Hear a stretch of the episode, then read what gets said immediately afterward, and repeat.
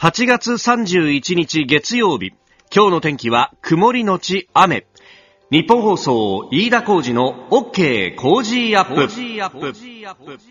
朝6時を過ぎました。おはようございます。日本放送アナウンサーの飯田浩二です。おはようございます。日本放送アナウンサーの新業一華です。日本放送飯田浩二の OK 工事アップ。この後8時まで生放送です。いやー、本当に金曜日のですね、昼過ぎに総理辞任っていうね、えー速報が出まして、えーっていうですね。いやー、本当ね、あの、金曜日のだから朝の放送とはもう完全に、世の中の空気というか、一斉に変わるという感じで、まああのね、えー週末はもうこれ一色という感じになって、そして週明け、今日のですね、長官も各地入ってきてますけれども、えー次のじゃあ総理は誰になるんだというようなことに、もうニュースが怒涛のごとく動いていくという感じになっておりますが、まあ当然ですね、えーこのおニュース番組であります OK 工事アップも、えーそのね、えー次の総理がどうなるとか、まあそういったところを中心にせざるを得ないなと思ってはおりますが、まあただあのね、えー足元の政策であるとか、あるいはじゃあこの総理の辞任の原因になった潰瘍性大腸炎ってどういう病気なんだろうとかね、そういったところもちょっと掘り下げていこうと思っております。で、えー昨日、金曜日のですね、えーお昼2時過ぎに速報が出て、そして夕方5時から会見がありました。で、そのお会見で、えー総理が、あー大腸、潰瘍性大腸炎という持病の悪化を理由に辞任する意向を明らかにしましたが、えーそのですね、まず、えー辞任の理由になった潰瘍性大腸炎、ご自身ではどういうふうに表現していたのか、こちらをお聞きください。6月の定期検診で、えー再発の兆候が見られるとえ指摘を受けました。先月、中頃からえ体調に異変が生じ、え体力をかなり消耗するま状況となりました。そして8月上旬には、潰瘍性大腸炎の再発が確認されました。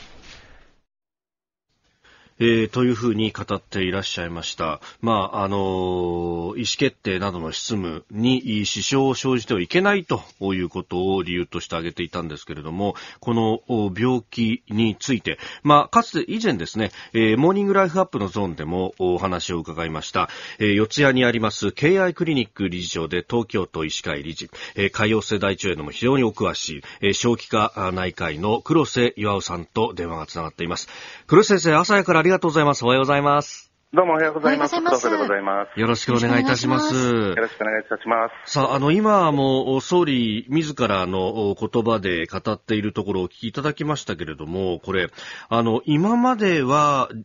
薬でコントロールできていたけれども、これ、あの、6月の定期検診で再発の兆候が見られると指摘を受けたと。これ、あの、特効薬があって、それで、こう、治したんだみたいなことも報じられてましたけれども、実際のところっていうのは薬が効かなくなったりもするんですか？そうですね。あの、この病気は、あの、難病と言われるだけありまして、なかなか難しい病気なんですね。ええーこの、はっきりとした、その、細かい原因まではっきり分かってるわけではなくて、はい。えー完全に治ったという状態になるのは、あの、難しいと言われています。んむしろ、一旦良くなってもまた再発や再燃を繰り返すことが多いということが、この難病の特徴で、ええまあ、決定的な治療法が確立されてないという状態と言ってもいいと思います。私もあの、週末知り合いの、あの、お医者さん、まあ、泌尿器科医の人なんですけど、こう聞いたりしたら、やっぱ内視鏡を入れると本当にこの腸の中が大変なことになってるんだよっていう話を、もう至るところにこう、お潰瘍ができてしまって、これ相当なこう苦しみになってしまうんですよね。そうですね。あの、この病気は、えー基本的には大腸の粘膜に炎症を起こしていく病気なんですけれども、えーか軽い方ですと直腸のあたりだけに起こる場合、重い方ですともう大腸全体がもう粘膜が炎症を起こして出血を起こしたり潰瘍ができたりと、はい。まあ、大変あの大腸の炎症が強い病気なんですね。これ、あの、新しい薬を投与するため、継続的な処方が必要になるということも、まあ、辞任というか、理由にそれも挙げていらっしゃいました。これ、この先っていうのはどう、まあ、まあね、これは実際に見てみないとわからないところも多いと思うんですが、あの、考えられる治療法としてはどういった新しい治療法があるんですか？はい。あの、もともとこの潰瘍性大腸炎の最初の治療というのは、えー、いわゆる炎症を抑えるような軽いお薬を飲んでいただいたり、あるいは座薬を使って、えー、コントロールをしていくんですけども、それでもなかなか治らない、あるいは一旦治ったんだけど、またひどくなってきた場合に使うお薬としては、まあ、ステロイド療法、これはあの副腎皮質ホルモンというやつですね、はい、でそれの他にですね、えー、免疫を、まあ、調整する、体の中の免疫を調整するような、いわゆるその免疫の暴走を抑えるようなお薬、それと最近あの開発されてきて非常にこう効果を上げていっているのが、はい、生物学的製剤と言われるもので、まあ、体の中のその、まあ、いわゆる免疫が暴走を起こしているところをこうピンポイントでうまくこう抑えていく、まあ、こういったお薬がありまして、多分あの今後、あのますますこの分野があのいわゆるこう進歩していってですね、潰瘍性大腸炎の治す方も増えてくるんではないかというふうに期待されています。うん。これはこう治療に時間がかかったりとか頻度がかなりこう高いというか毎日お医者さんに通わなきゃならないとかそういうようなことがあるんですか？あそうですね。あのお薬によっては多少違いがあるんですけども、ええ、先ほど申し上げたいわゆる炎症を抑えるだけのお薬の場合には飲み薬とか座薬でもう日々の生活をしながら朝飲むとか、え、あの食後に飲むとかっていう簡単なお薬なんですけども、この免疫学的あの、まああのまあ、調整剤とか、あるいはその生物学的製剤となりますと、これはもう医師のコントロールのもとにですね、定期的に病院に通って注射を打ったり点滴を打ったりする必要が出てきます。そうすると週に何度も通うというようなことも、まあ、場合によっては考えられるわけですか？そうですね、まあ、あの例えば一番こう典型的なお薬の場合には、はい、例えば1回打って、でその血液検査とか自覚症状がどう変わったかを見ながら、2週間後、あるいは4週間後、6週間後というふうにこう間を空けて見ていくと。言って、その効果が続く限り、こううまくその量を調整しながら使っていくということになります。そうすると、まあ、周りは説得してましたけど、内閣総理大臣の仕事とこの治療というのの両立っていうのは、まあ、なかなか難しくなってくるわけですか？そうでしょうね、まあ、あの要するにこう定期的にあの点滴をしたりしないといけませんし、ある程度時間もかかりますので、はい、まあ、超多忙なその総理のスケジュールの中では、まあ、十分なその治療を受けられない可能性が高いことが一つと、まあ、皆さんご存知の通り、この病気、非常にストレスとの関係が、はい、えー、まあ、深いあの病気ですので、まあ、肉体的にも精神的にもですねこのストレスが非常に強いお立場を今後も無理をして継続されていきますと、ですね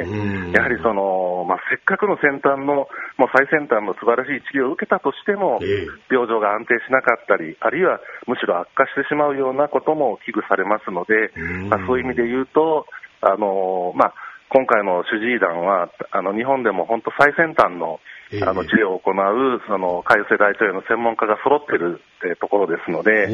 彼らとこう本当にこう、まあ、真摯にですね、はい、慎重にまあ検討されてあの決められた決断だと思いますので、まあ、そこはそういう事情が終わりになったのではないかというふうに拝察いたします。なるほど。最後に一点、これ、あの、例えば悪性腫瘍、いわゆる癌になったりとか、そういう可能性っていうのは、この病気はどうなんですか？あの確かに慢性的にその大腸の粘膜に炎症を起こしますので、はい、特にその炎症の範囲が広い方、あるいはなかなかそのいろんなお薬を使ったり治療法を使っても、その粘膜の大腸の粘膜の炎症が収まらない方は、やはり普通のあのこういう病気をお持ちでない方に比べると、うん、えー、大腸がんになるリスクは高いというふうに言われています。ですから、まあ、逆に言うと、その改正大腸炎になった場合には、はい、その改正大腸炎の治療のためにも定期的に内視鏡検査を受けなきゃいけないですし、もしあのご自身で自覚症状がない状態でも、あの主治医の指示に従ってですね、定期的に大腸の検査を受けていく必要があると思います。わかりました。黒先生、どうも朝早くからありがとうございました。とんでもございません。どうも。失礼します。失礼します。失礼します。えー、東京都医師会理事 KI クリニックの理事長でもいらっしゃいます黒瀬岩さんにお話を伺いました。さあ、あなたの声を届けます、リスナーズオピニオン、ニュースについてのご意見もお待ちしております。今朝はコメンテーター、中央大学法科大学院教授の野村修也さん、えそして7時10分過ぎのおはようニュースネットワークのゾーンには、えジャーナリスト、須田慎一郎さんにも電話をつなぎまして、まあ、今後の政権というところ、まあ、候補ね、いろいろ名前上がってます、岸田さん、石破さん、菅さんというあたり、どういうこう行動をとっていくのかというところも聞いていきたいと思います。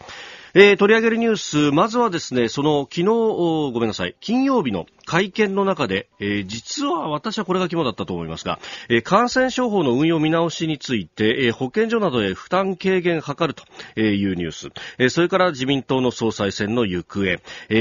ー、世界各国の総理へのお言葉、えー、さらに日米防衛大臣会談、えー、そして、えー、明日9月1日防災の日であります。今日と明日の2日間は防災についての、えー、特集というのもやっていきますが、えー、ラジオで大雨の情報を聞いたら取るべき行動とは、えー、こちらはですね、えー、熊本放送の方とも電話をつなぎまして、あの豪雨の時どういうことがあったのかということも聞いていきたいと思います。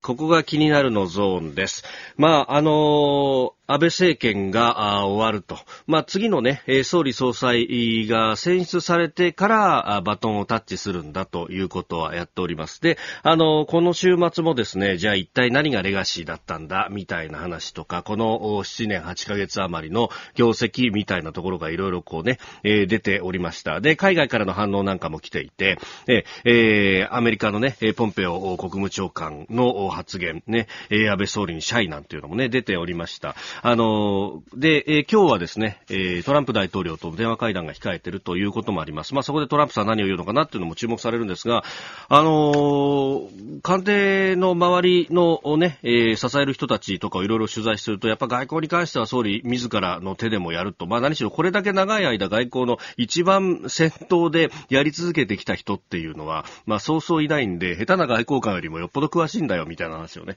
えー、聞いたりなんかもしたんですけれども、まあ、特にあの、イギリスのモリス、あ、ごめんなさい、オーストラリアの、えー、モリソン首相が、まあ、いち早くね、反応もしていてコメントも出してましたけども、なんか常々言っていたのがですね、モリソンさんは、えー、自分の政治家人生に一番影響を与えた人は、心臓安倍なんだと。いうことを言っていて、まあ結構いろいろ突っ込んだ深い話をしてたんだなと。で、あの、ダーウィンというところに行って、ここはあの、第二次大戦の時に日本軍が、本とはるばるね、南半球のあそこまでですね、攻めていったわけですよ。で、あの、戦いがあったと。で、それに対して、えー、ダーウィンって、あの、オーストラリアの国の中では、えー、北部の、北西部のところで、まあ非常にこう、あの、中心都市からはかなり離れているところなんですが、えー、そこに行ってですね、あの、二人で喧嘩をしたなんていう話があって、で、それを非常に印象深く覚えているんだということもありました。確かにそういう戦後の最後のこう、和解というものをパールハーバー、あの、真珠湾もそうでしたし、えー、広島にオバマ大統領が来たというところもそうでしたけど、こういろいろやっていたと。で、あとは、まあ、あの、国政、国内のことで言うと、こう、いろんな規制緩和とかもやって、こう、イノベーションをね、いろいろやっていこうっていうところも、え、えー、実はそういうのの目が開きつつあるぞというところがあって、実は先週ですね、あの、空飛ぶ車っていうののこう取材に行ったんですよ。これ、まあ、ある意味、こう、大きなドローンに人を乗せて運ぼうというようなもので、あの、8個ぐらいにですね、プロペラのついたこうドローンが、こう、ホバリングしていく様を実際にこう見に行ったんですけれども、豊田市のですね、えー、結構山の中の方で、スカイドライブという会社がやってるんですけど、これがですね、あのー、まあ、もともと今までだったら航空法の縛りとかもあってなかなかできないようなところを、まあ、あの、周りこう、囲いをつけて安全対策をすれば大丈夫ですよっていう形にしたりとか、まあ、で、あの、今後は人を乗せて実際のこう、試験とかもどんどんやっていくというね、えー、あの、機械があればこれまたあの、社長が面白い人で、33歳で東大からトヨタ入って、そこからですね、え今はこのベンチャーをやっていると。で、あの、メーカーでベンチャーってものができるんだっていうのをみんなに見せたいんですよっていうふうにすごく言ってました。まあそういうのも、まあこれ規制が厳しいとなかなかできないところをやろうとしていたっていうのはですね、えー、一つ、だんだんと芽が出てきているのかなという気もいたします。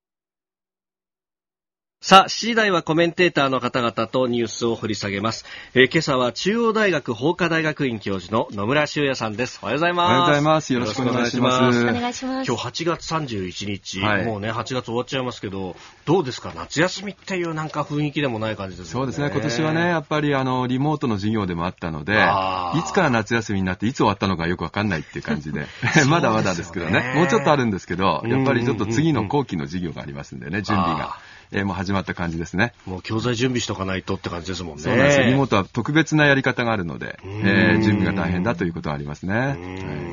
えー、今日もね、本当週末いろいろニュース動きましたんで、えー、解説よろしくお願いします。はい、こちらこそよろしくお願いします。ここでポッドキャスト YouTube でお聞きのあなたにお知らせですラジオの日本放送飯田浩司の OK 工事アップではお聞きのあなたからのニュースや番組についてのご意見お待ちしております。ぜひメールやツイッターでお寄せください。番組で紹介いたします。どうぞよろしくお願いします。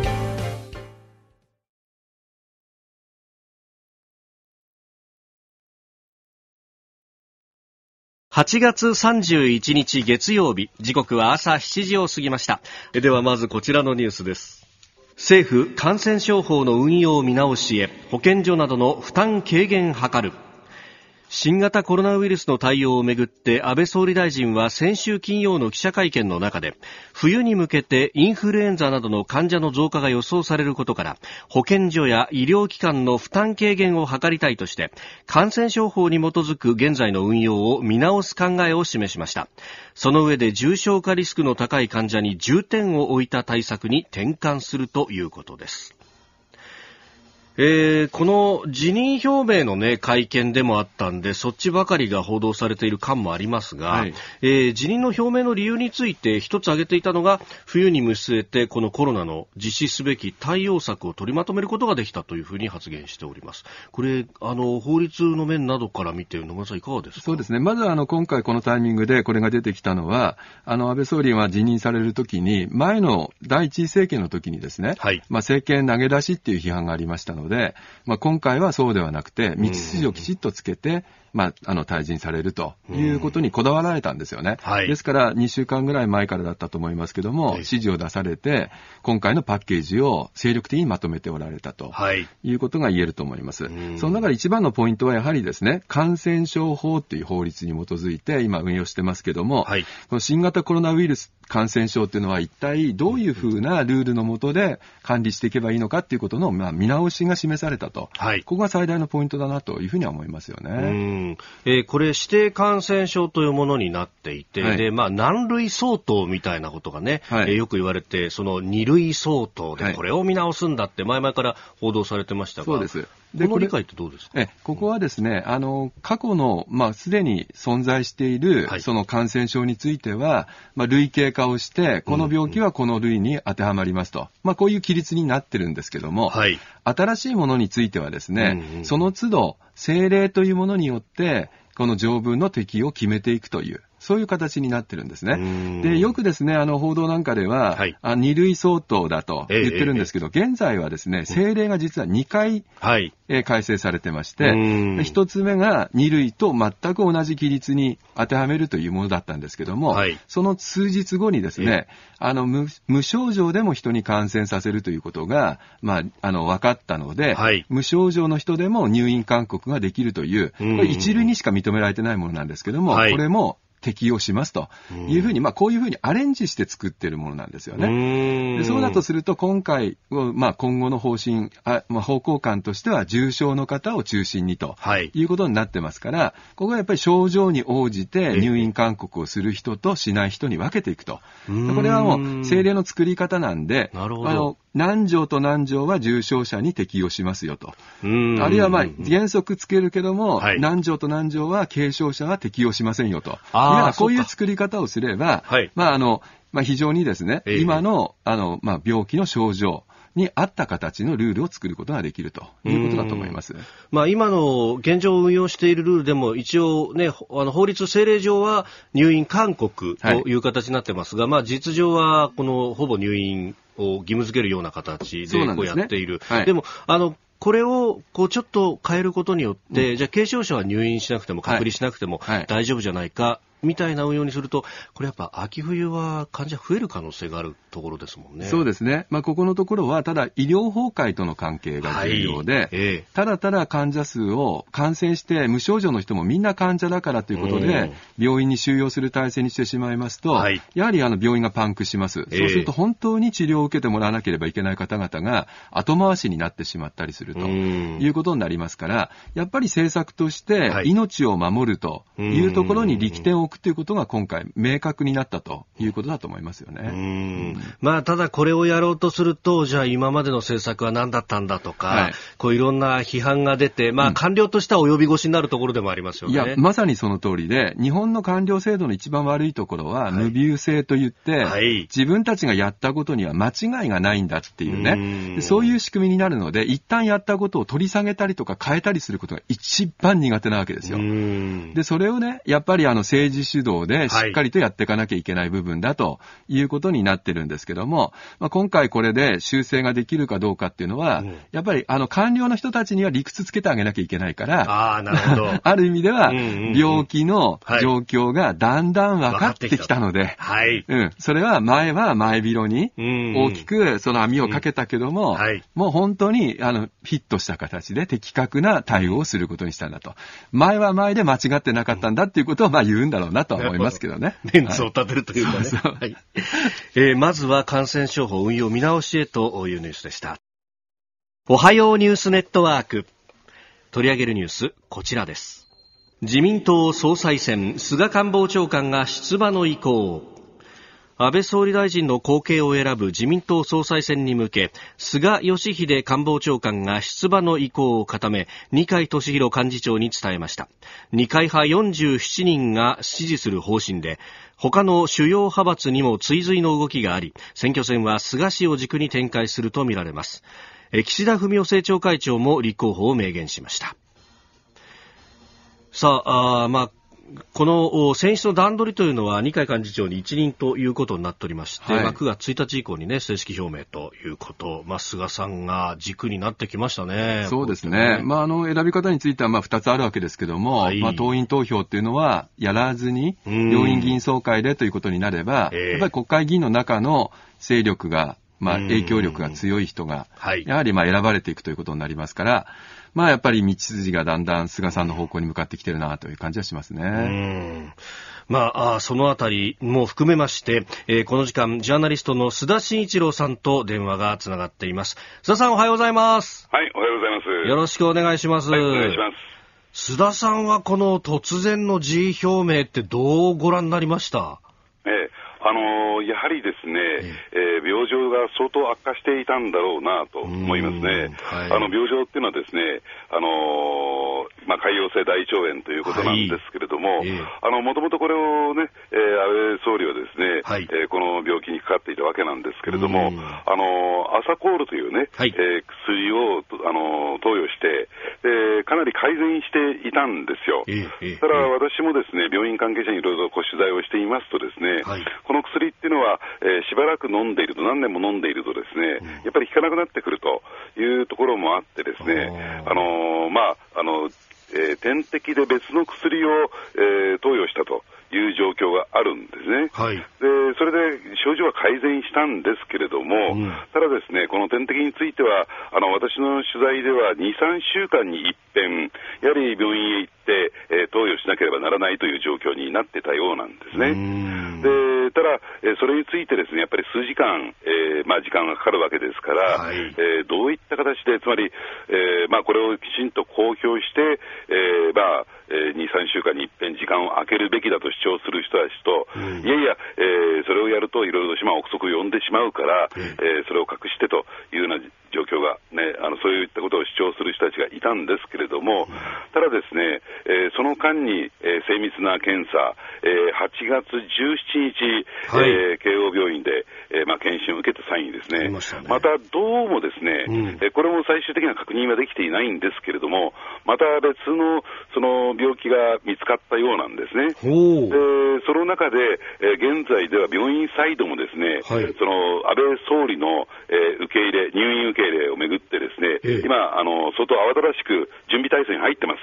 ですから、その入院治療検査をしなきゃならないという状況になっていて、はい、これはもう持たないだろうということで、えー、辞職という形を取ったんだと思いますね。はあ、言われている潰瘍性大腸炎以外にも何かある可能性があるわけですか？そうなんですね。あのですから、それについてはですねきちんと、えー、まあ、あの入院した上で、何日か病院に入った上でですね、はい、えー、まあ、検査をして治療をしていく必要性がここへ来て生じたということですね、8月に入って。うんなるほど。これで、あの今回ね、えー、公認をどうするというような話ですけれども、これはどうなっていくとお考えですか、須田さん。えあのですから、キーパーソンというのはですね、はい、やはり二階幹事長なんだろうと思います。ね、はい。でつまり、えー、二階さんのその意向というのがどういったものなのか、というところがですね、えー、一つ大きく影響してくるんですけれども、ただ、えー、自民党内には、反二階と言ったらいいんですかね、えーまあ、二階さんに対して腹に一物持つ一物を持つ、はい、えー、人たちもいるわけですから、えー、その後そのあたりとのですね、うん、えー、まあ、ぶつかり合いというか、えー、攻防になってくるのかなと思いますね。ただ、体制としてはですねどうでしょう、えー、2つポイントありましてね、はい、えー、1つは、えー、次の、えーまあ、あの内閣というのが、ある意味でこう危機管理内閣だというところもあって、で、ここでガラッと政策をね、えー、内閣の方向性を変えるわけにいかないということで、まあ、菅さんを軸にというところと、まあ、ここは一旦リセットしてというふうに考える、えー、ところとですね、二つに分かれているのかなと。でじゃあなぜ2つに分かれてくるのかというと、ですね、はい、これ、あまり、えー、メディアは指摘しないんですけれども、はい、一番大事なポイントというのは、えー、次の解散・総選挙を一体誰が仕切るのかというところなんですよ。でこれについて言えば、来年の10月に、えー、衆議院議員の任期を迎えます。ですから、えー、10月までには解散・総選挙をやらなきゃならない。そしてもう一つはですね、来年9月に自民党の総裁の任期を迎えるわけなんですね。はい、で新総裁はですね、えー、残りの期間、えー、つまり安倍総理が、えー、途中で退任退任ですから、うんえー、残りの期間、つまり来年9月までというふうにですね、はい、で決まってるんですね。まずは任期がと。うん、えーでそう考えていくと、ですねやはりその9月までに解散・総選挙をやるんだろうということになってきます、でそうすると、じゃあ、その解散・総選挙という点でいうと、ですね一体どの、えー、人を看板にすればいいのかっていうところもですね、一つ大きなポイントになってくるんだろうなと、選挙の顔にするべきなのかなというところも一つのポイントになってくると思いますね。うん、まあ、党員投票となると、その辺で、こう、石破さんとかの名前が上がってくるというわけですか。そうですね。あの、ですからそういったところをやっぱり意識すると、その石破さんという名前が浮上してきているのは、そういう背景が、つまり解散総選挙を意識した背景があるんだろうと思いますね。うんさあ、スタジオには野村修さんもいらっしゃいます。はい、おはようございます。はい、おはようございます。ご無沙汰します。こちらこそご無沙汰してます。あの、今もお話あったと思うんですけども、はい、あの、今まあ、一つの軸として菅さんの名前が出てきているのは、危機管理内閣として、まあ、まさにコロナ対策だと思うんですけども、はい、あの、一方で、菅さん一回総理になられたら、やっぱり次の総裁選っていうのは、あの、現職総理対あの、新たな候補者の戦いみたいな形になる可能性もありますよね。はい。それで、これまでだとやっぱり現職有利というのが一般的な総裁選の流れだったと思うので、はい、そうしますと、やっぱり菅さん長期化していくっていう可能性を見ている人もいますよね。そうですね。このあたりどうでしょうかね。ええ。あのー、ただですね、えー、そういった点で言うと、えー、じゃあその菅さんにとってですね、えまあ、総裁選で、え勝利を収める、かつ、え党内をまとめるっていう点で考える次のですね、来年の、はいはい、え総裁選というところなんですけれども、やっぱり一旦その選挙に勝つというですね、えハードルを超えないと難しいんだろうなと。うん要するに、えー、まあ、ですから、その解散総選挙でどのあたりが、えー、勝敗ラインになってくるのか、この辺も見極めなきゃならないんですけれども、はい、とりあえずそのラインを超えることができるのかどうなのか。というところが、えーまあ、仮に、えー、菅さんが今回新たにですね総理総裁選ばれた際の、えー、大きなポイントになってくると思いますね。あの見立てとして、例えば総裁選挙を、まあ、やって、その直後に、まあ、もう衆議院、まあ、そのまさに任期ぎりぎりですね、で、そこで選挙を打つということで、次に、あの、選挙の顔は次に選びますよっていう、こういう選択肢はないんですか？えあのそれもないわけじゃないんですけれども、ただですね、そうなってくると、えー、ポイント2つありましてね、1つはぎりぎり追い込まれ解散というところもあって、はい、えー、まあ、これ、野党も含めまして準備万端整った中でのですね、うん、えー、選挙ということですから、果たしてその追い込まれ解散でいいのかどうなのかっていうのが一つポイントがありますよね。で、もう一つはですね、今申し上げたように、今ちょうど、えー、立憲民主党と国民民主党が、えー、合流の流れになってます。はい、で、そう考えていくとですね、えー、合流、これはもう正直言って、えー、選挙互助、えー、政党みたいなものですから、あの、選挙で勝つための、えー、体制を整えようということですから、時間が経てば経つほどですね、えー、野党が強くなっていくという、そういうような、えー、予想もあるわけなんですね、可能性が高いわけなんですね。そうすると、えー、来年ギリギリまで引っ張るとなるとですね、ある意味でこう野党に、えー、プラスに作用するという思惑もありますから、まあ、その選挙をいつのタイミングでやるのか、勝てるタイミングでやるっていうのを考えるとね、はい、えー、あらかじめスケジュールを決めてしまうというのは、ある意味で愚策なのかなと思いますね。なるほど。えー、非常によくわかりますよね。えー、で、そうなるとね、今若手の中では、やっぱりむしろあの、党員投票をやって、まあ、議事選挙的な形でですね、あの衆議院選挙を見据えて、やっぱり選挙の顔の人を選ぼうっていう動きもあるみたいですけど、これはもう、なかなかこの方式を選ぶことはないということですよね。そうですね。あのー、ですから、そういった点で言うとですね、小泉純一郎さんが、えー、総裁に選ばれた時の、えー、ことが非常にこう浮かんでくるんですけれども、どういうことかというとですね、え国会議員の間ではあまり人気のなかった小泉さん、おそらく、えー、まあ、えー、総理総裁にはならないだろうというような予想の中でですね、えー、まあ、党員投票ということをやった上で、えー、大きく支持が集まったということで、一気に総理総裁になっていった。はい、で、あの時はですね、自民党執行部の計算外の総理なんですよ。まあ、結果的に5年5ヶ月やりましてね、はい、まあ、良かったということにはなってるんですけれども、ただ、あの鉄は踏みたくないなという意識が、おそらくあるんではないかなと。つまり、えー、まあ、これ、まあ、派閥でですね、談合ではないけども、話し合いの中で、えー、ね、しかるべきところに落とし込んでいくやり方と、フリーハンドで、えー、人気で選ばれてしまう、えー、選んでしまうやり方と、まあ、どちらの方がですね、自らの、つまり今の、えー、自民党執行部含めたですね、幹部の影響力は残すことができるのか。ありがとうございました。続いて、教えてニュースキーワードです。日米防衛大臣会談。河野太郎防衛大臣は29日、グアムでアメリカのエスパー国防長官と会談し、中国の海洋進出を念頭に、東シナ海や南シナ海の力を背景とした一方的な現状変更の試みに反対するとの考えで一致しました。両者の会談は河野大臣が訪米をした1月以来7ヶ月ぶりと、うん、まあこれ新型コロナから本当にこういう会談っていうのがなくなりましたもんね。そうですね。なかなか難しい状況ではありますけども、うん、この時期に、まあ、中国がですね、はい、海洋進出を強めている、まあ、そういったようなちょっとまあ、安全保障上はかなり厳しい状況が続いてますので、はい、しっかりと話し合いをしていただくことが大事かなというふうには思いますよね。で特にね、安倍総理ご案内の通り、はい、あの、海外をとにかく回っておられて、えー、えー、第二政権だと81回外遊されてるんですね。あの外国外交されてるわけです。えー、でその前の第一政権で8回外国に行かれて、要人と、まあ、議論をされてきた。はい、でこれはあの、地球を俯瞰する外交と呼んでましたけども、えー、こういったような成果っていうものが、やっぱり日米同盟を強化してきたんですよね。で、ここをやっぱりですね、あの、基軸とした形でしっかりとですね、はい、あの、中国の今行っている行為に対しては、毅然とした態度を、まあ、示していくことが必要だということは言えると思うんですよね。まあ、日本もね、尖閣だとか、もう、そうなんです昨日もまた船が入ってきたというニュースもありましたけれども、はい、本当、矢面に立立っているわけですもんね。そうなんです。あの、中国は勝手にですね、はい、第一次予防線って言っても、自分たちで防衛線をこう、適当に線を引いてましてね。はい。で、ここの中は全部守るんだという発想から、尖閣はそっちの中国側の方に入れ込んでるんですよね。はい、でさらには台湾はもちろん入ってますし、それからこの南沙諸島というところを含めた、あの防衛ラインを、まあ、本当に勝手に引いてるわけです。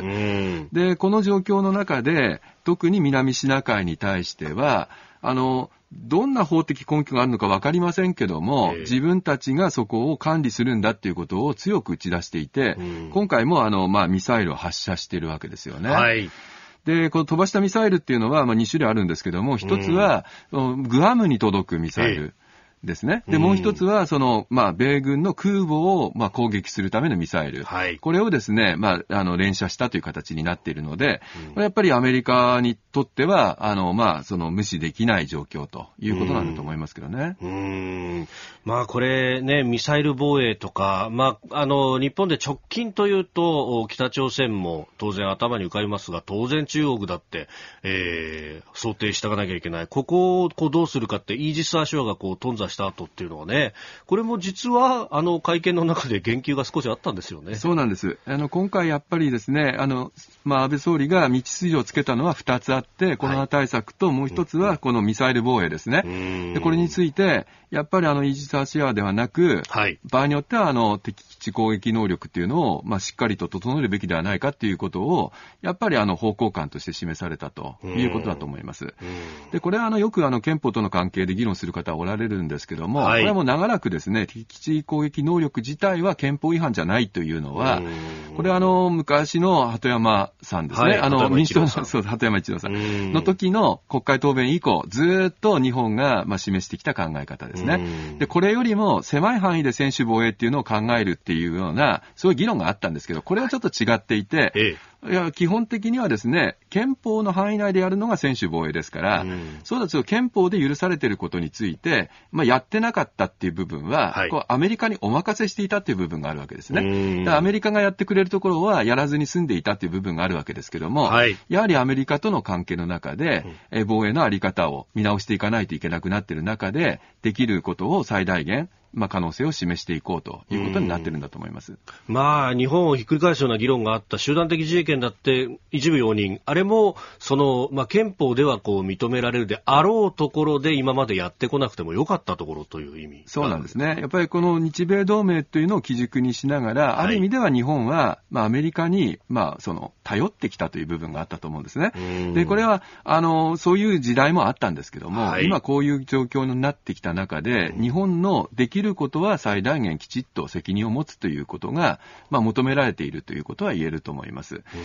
で、ただですね、これは、あの、戦争しないための施策なんですね。はい。あの、もうとにかくなんか、あの、防衛を整えると、ええ戦争する国になったのかという人がいるんですけど、これあの、攻めてこられないようにするためのことなんで、もうとにかく戦争はしない。これは日本の平和国家として、世界に、まあ、名だたるですね、こう、平和国家としての矜持があるわけですからうん、これは当然、あの、まあ、世界に主張していかなきゃいけないわけで、はい。絶対に自分たちの方から攻撃することはないわけですね。ねただ、攻撃を受けそうになったときに、どのタイミングでどうやって防衛するのかっていうことは、これやっぱりあの、日本国民の命を守るための施策ですから、うんそこはしっかりと議論しなきゃいけないということは言えると思いますね。はい。えー日米防衛大臣会談、今日のキーワードでした。えー、フエルさんツイッターいただきました。えー二階派の支援を受けて菅さんつなぎとして妥当かなと、えーただ解散総選挙に向けて選挙の顔で石破さんの名前が上がるっていうのも共感しかねるんですが、と、おいただきました。まあ、ただ、つなぎなのかどうかっていうのはこれわからない、わからないですけど、あの、菅さんのいいところはですね、やっぱりはいあの、日本の国今ね、あの、官僚機構がなかなか動かなくって、はい。コロナ対策がぐたぐたになってる部分があるんです。でこういうのをね、しっかり整えて指示を出せる人って、やっぱり菅さんなんですよね。これまでも、あの、ダムのことご案内あると思いますけど、ダム縦割りになっていたところを、ええ自分でちゃんとみんな集めて、はい。で、国交省に一元化するっていうことを命じた。うん。でこれは本当にあの、国民の命の方を前提にするっていう政策なんで、ね、新業さん、秋田ですよ、秋田。そうなんですよね。秋田出身の最小が出るかっていうね。そうだよな。東北っていうと、今までね、なかなかこう総理が出ないってところではありましたが、えー続いて、ここだけニューススクープアップです。この時間、最後のニュースをスクープアップ。ラジオで大雨の情報を聞いたら取るべき行動とは？大雨の際に出される警戒レベルや警報などの気象情報、改めて用語を理解し、ラジオで様々な情報を耳にしたときに、自らが取るべき行動をどう決定したらいいのか考えていきます。えー、明日9月1日が防災の日ということで、えー、今日と明日の2日間ですね、このスクープアップのゾーンでは、えー、防災、まあ、特にこの時期に防災というと頭に思い浮かぶ雨、えー、豪雨についてですね、えー、大雨について、え、整理をしていき、そして、えー、レポートしていきたいと思っております。で、まあ、いろんな情報が出されて、まあ、情報がね、溢れちゃって一体どれをどう取っていいのかっていうのが迷っちゃうところもありますんで、えー、まずはここで整理していきましょう。えー、まず警戒レベルについて。あの、去年からですね、あの、取るべき行動を直感的に理解できるように5段階の警戒レベルというものを明記しまして、えー、市町村が発令する避難情報や、えー、気象庁国土交通省が発表する大雨洪水暴風といった防災気象情報が提供されております。このレベルっていうものと防災気象情報というものがいまいち結びつかないということなので、えー、え整理しますと、まずレベル1、レベル2はですね、これ、早期注意情報や注意報など、であります。で、えー、その次に3と4というレベルがあります。レベル3はですね、えー、避難に時間がかかる高齢者や体の不自由な方などが避難を開始する段階。で、レベル4は危険な場所にいるすべての人が避難をする段階と。3で準備、4で避難みたいなもんですね。えーえー、で、このレベル1から5までの行動の裏付けとなっているのが、えー、気象庁発表の洪水、土砂災害、高潮などの警報や、えー、土砂災害浸水や浸水、洪水など災害リスクの高まりを地図上に示す危険度分布などで、あります。まあ、あの、川の近くに住んでいるから、まあ、危険度分布が高いというところで、えー、例えば大雨、洪水、あるいは氾濫警戒情報などに、えー、接した場合、えー、レベル3という言葉を聞いたら、えー、避難をすると。特に高齢者や体の不自由な方は避難をする段階ということなんですが、野村さん、やっぱこういうのもまさにこう行政だなっていうのが、縦割り感がありますね。ありますね。本当にあの、それぞれ、その時々に作った言葉をずっとこう、つなぎ合わせてしまっているので、はい、これあの、やっぱり住民目線じゃないですよね。うん、聞く方の側の立場に立ってないっていうのが、どうしても感じられますよね。まあ、あの、レベル3ではそういったものが出て、レベル4になると、えー、土砂災害警戒情報、氾濫危険情報、えー、危険度分布、非常に危険という、危険という言葉が並んできます。で、これ、あのー、防災のですね、ホームページだとか、あるいはまあ、テレビなんかだと、えー、4になると紫色が出ますんで、紫色が出たらこれは非常に危険でもうすぐ避難というふうになると。はい、まあこれあの、色分けがですね、えー、気象庁のホームページにも詳しく載ってますんで、うん、まあこれをあらかじめ印刷特にこれ、あの、お手数ですが、カラー印刷しておいて、うん、なんか、あの、冷蔵庫にでも貼っておくと、あ、この色が出てるからもう避難だとか、そうですね。っていうふうにね。うん、えー、私やっぱりあの、この言葉だとなかなか分かりにくいので、はい、最近はそれ言った後に、これは4相当ですとか、はい、これは3相当ですとかって言ってくださいますよね。そうですね。やっぱり私このレベル、5段階レベルで、やっぱり自分たちの行動を決めていくのが一番いいかなっていう感じはしてますよね。うんで、まあ、あの、平時にこう言っていても、じゃあ有事の際に、うん、えー、放送局どういう動きをするのか、はい、えー、先月7月4日あ未明4時50分に熊本と鹿児島に大雨特別警報が発令されました、えー、大雨特別警報はレベル5すで、えー、に災害が発生しているという段階であります。でそこに至るまでラジオが何を伝え行動を促してきたのか。令和2年7月豪雨で、えー、甚大な被害が出た熊本で対応に当たりました。RKK 熊本放送ラジオ局次長兼ラジオ制作部長の宮脇俊光さんと電話がつながっています宮城さんおはようございます。あ、おはようございます。よろしくお願いいたします。朝からよろしくお願いします。ありがとうございます。あの、およそ2ヶ月が経ちました。今の状況いかがですか？あのコロナ禍の中での復旧活動ということもあって、はい、えー、熊本地震の時は全国からボランティアの皆さん来ていただいたんですが、はい、今回はもうほとんどの被災地は熊本県内からだけに絞り込んでます、ボランティアを。はい、それもあってえー、まだその土砂のかき出しをやっているというのが現状ですね。ああ、なるほど。これ、じゃあ、復興のまず基盤を作る片付けのところも、今もまだ続いているという感じになるわけですね。まだまだ全然というふうな状況です。で、地域差も相当出てまして、えー、あの一番その人口が密集している人吉市というところの街中だと、もうほぼその土砂のかき出しが終わってるんですが、はい、ちょっと郊外に出ると、まだまだもう家の中が散乱しているという状況が続いています。そういった方々っていうのは、いまだにじゃ避難所で暮らされている方も多いわけですか？そうです、あの今日の時点でも避難なさっている方が1098人いらっしゃいますから、はい、自宅に戻れない方、まだまだ多いですね。そうすると、まだ復興住宅とか仮設っていうところまでもいかないところも多いわけですよね。今、あの仮設住宅の建設、それから入居が先週、先々週ぐらいからようやく始まっているというところです。さまあ、それだけこう甚大なこう被害が出た今回の豪雨でしたけれども、まあ、はい、あの自治体や気象情報がこう来る中で、ラジオはどう伝えていかれてましたか？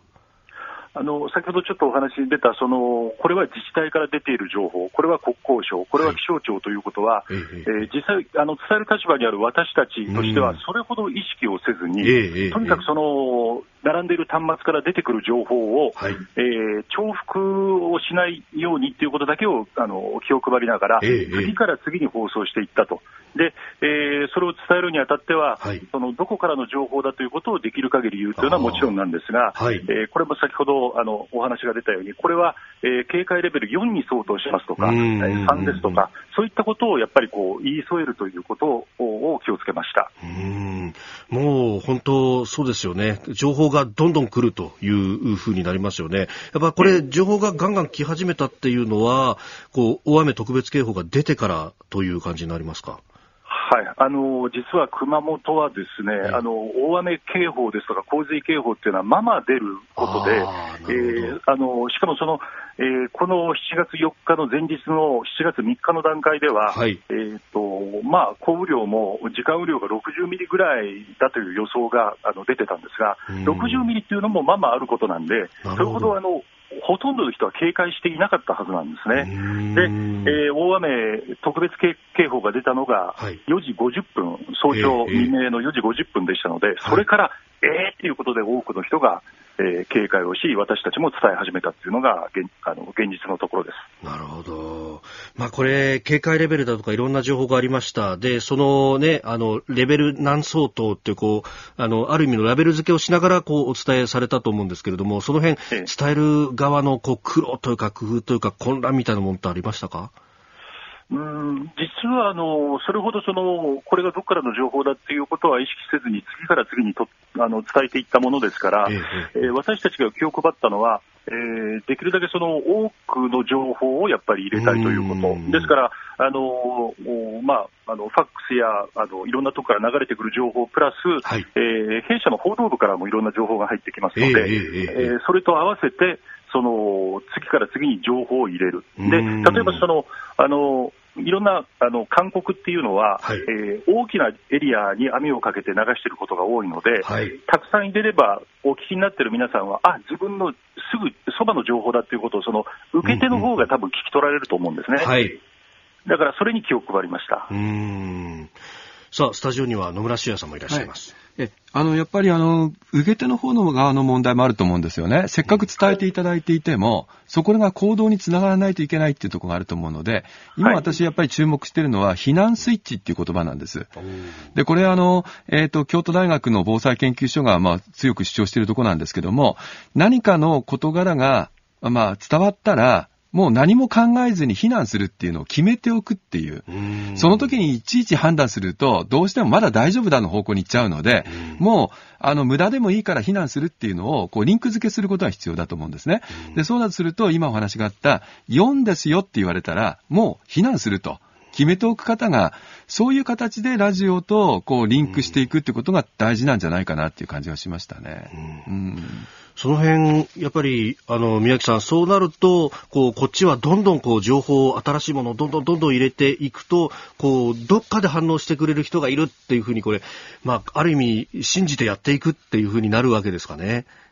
私たちはそのとにかくそれを伝えるしかないわけですから、えー、えー、実際のところ、大雨の音でどれぐらいの方がラジオの音声を聞き取れているだろうかとか、えー、そういったことはあるわけですよね、はい、その自治体の無線にしても聞き取れなかったっていう反応が、えー、こういったことが起きるたびにその言われるわけですから。そうですねただあの今回のようなそのたあの、これまでも氾濫が起きている球磨川流域の住民の皆さんというのは、私たちが流すその放送の情報以外にも、はい、あそこの川の水位がここまで以上来たらやばいとか、あなるほどあそこがこう浸かり始めた時には逃げなきゃとかっていうのを持ってる方が多いわけですから、だから放送と合わせて自分たちの経験則と一緒にして判断をなさってると思います。なるほど。まさにそれが避難スイッチなんですよね。うん、一点ね、ちょっと私は思うんですけど、私あの、ラジオに出ますって言って友達に言うとね、ラジオ持ってないって今言う人いるんですよ。でもね、ラジオって今携帯で聞けるわけじゃないですか。ね、スマホでもね。だから日頃からやっぱりラジオを聞く、ということを習慣づけていただくっていうことは、防災にとってとても大事なことなので、そういうなんかこう、初歩的なところから、みんなにこう、浸透させていくこと必要なんじゃないかなっていう感じしてますよね。宮城さん、朝早くからどうもありがとうございました。いえいえ、お役に立てれば。いえ、あの、復興、一日も早い復興と、そしてコロナが収まればみんなで行って、ね、ね、ここを支えるっていうのが同じ日本人ですもんね。どうもありがとうございました。いいえ、こちらこそありがとうございます。失礼いたします。失礼します。RKK 熊本放送ラジオ局次長兼ラジオ制作部長宮脇利道さんにお話を伺いました。いつまでもあると思うな番組とポッドキャスト。字余り。どうも日本放送アナウンサーの飯田浩二です。さあここで飯田浩二の OK 工事アップからお知らせです。ポッドキャスト YouTube でこのコンテンツをお聞きいただいている皆様。以前も一度お伝えしたんですけれども再びそんな季節がやってまいりましたまあ、この時期ですね、ラジオ業界は何ヶ月に1回かのお調べ週間を迎えております。各局各番組いろいろと趣向を凝らして頑張っておるわけですが、改めて申し上げます。この番組、飯田浩二の OK 工事アップは、東京のラジオ局、日本放送、日本カタカナの地上波でのラジオ生放送番組の再編集版でございます。えこの OK 工事アップは、平日朝6時から8時まで日本放送で生放送をしておりますが、地上波でお聞きでなくてもですね、もしもお手元にお調べの連絡が来ているという方、いらっしゃいましたら、何卒、伏して、伏してお願い申し上げます。今回も清き、清き一票をどうぞよろしく、よろしくお願いいたします。まあ、風の噂ではね、ウェブでの投票だとかなんとか、あのー、聞いておりますが、ということはですね、皆さん、簡単にできますよね。あの、真面目な話をしますと、このお調べ週間の結果いかんによってですね、えー、まあ私個人の評価もさることながら、それ以上にですね、番組の不沈に番組の生き死にに関わってまいります。ぶっちゃけた話、この結果が悪いと番組が終了する恐れすらあると。これが資本主義社会の厳しい現実でございます。この工事が終わってしまった場合ですね、本体が終わった後に YouTube や Podcast が残ると思いますか？いや、そうではありません。やはり本体がなくなれば、この、ポッドキャストや YouTube も当然、なくなってしまうわけです。皆さん、この工事アップ、これからも聞きたいですか？ですよね。私、飯田や新業アナウンサーの声が聞けなくなったら、寂しいと思いませんか？ですよね。ありがとうございます。あなたの、あなたの心の声が私に響いております。そうです。番組をこれからもお聞きになりたいというあなた、ぜひ一つ、ご協力をお願いいたします。難しいことは申しません。この機会にですね、関東1都3県、東京都、千葉県、神奈川県、埼玉県に、お知り合いがお住まいの場合は、ぜひご推薦を。ご自身が住んでるという方は、もし何かお知らせの雷、何かお知らせがあればですね、それに従ってですね、清き一票をぜひ、よろしく、よろしくお願い申し上げます。大事なことなのでもう一回申し上げます。この OK 工事アップ、正式名称は日本放送飯田工事の OK 工事アップは、ラジオの日本放送で平日の朝6時から8時まで、朝6時から8時まで、日本放送朝6時から8時までの放送でございます。